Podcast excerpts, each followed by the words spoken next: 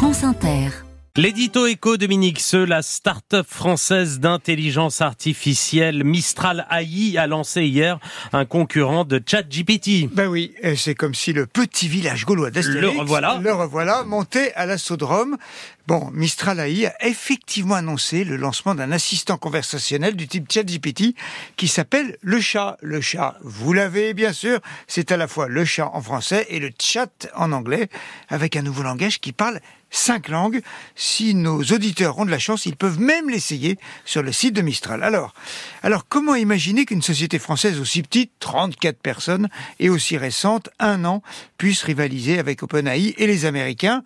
On frise apparemment le ridicule. Eh bien, l'intelligence artificielle générative de conversation est un secteur tellement en folie dans le monde entier que tout est possible. Il faut ajouter que Mistral s'allie à Microsoft, le Financial Times en fait un gros titre ce matin, et surtout Arthur Mensch, le fondateur de l'entreprise, a une excellente cote. Il a travaillé chez Google DeepMind après Polytechnique et Normal Sup.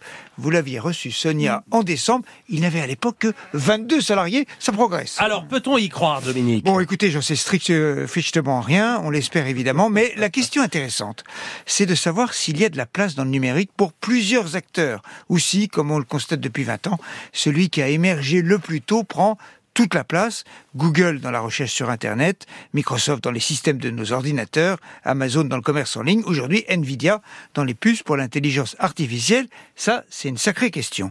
En réalité, on constate que la concurrence est de moins en moins une idée saugrenue. TikTok concurrence Facebook, Alibaba défie Amazon, Apple et Android se battent, car ce qui change, c'est que les grandes puissances se méfient désormais des monopoles dangereux à tout point de vue.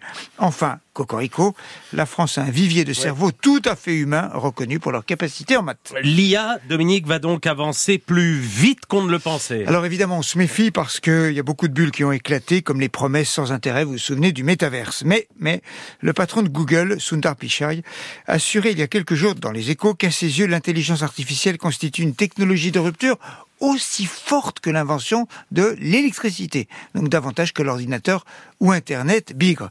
Avec l'optimisme des Américains, il estime que s'il y a des risques à contrôler, l'IA va surtout améliorer beaucoup de choses et accélérer le progrès scientifique grâce à son auto-apprentissage. Un exemple, on vient d'apprendre, c'était hier ou avant-hier, qu'une IA a su pour la première fois trouver des différences physiologiques entre les cerveaux des hommes et des femmes. Saurons-nous, Nicolas, nous Français, être aussi un peu américains? Peut-être. Dominique Seux, merci.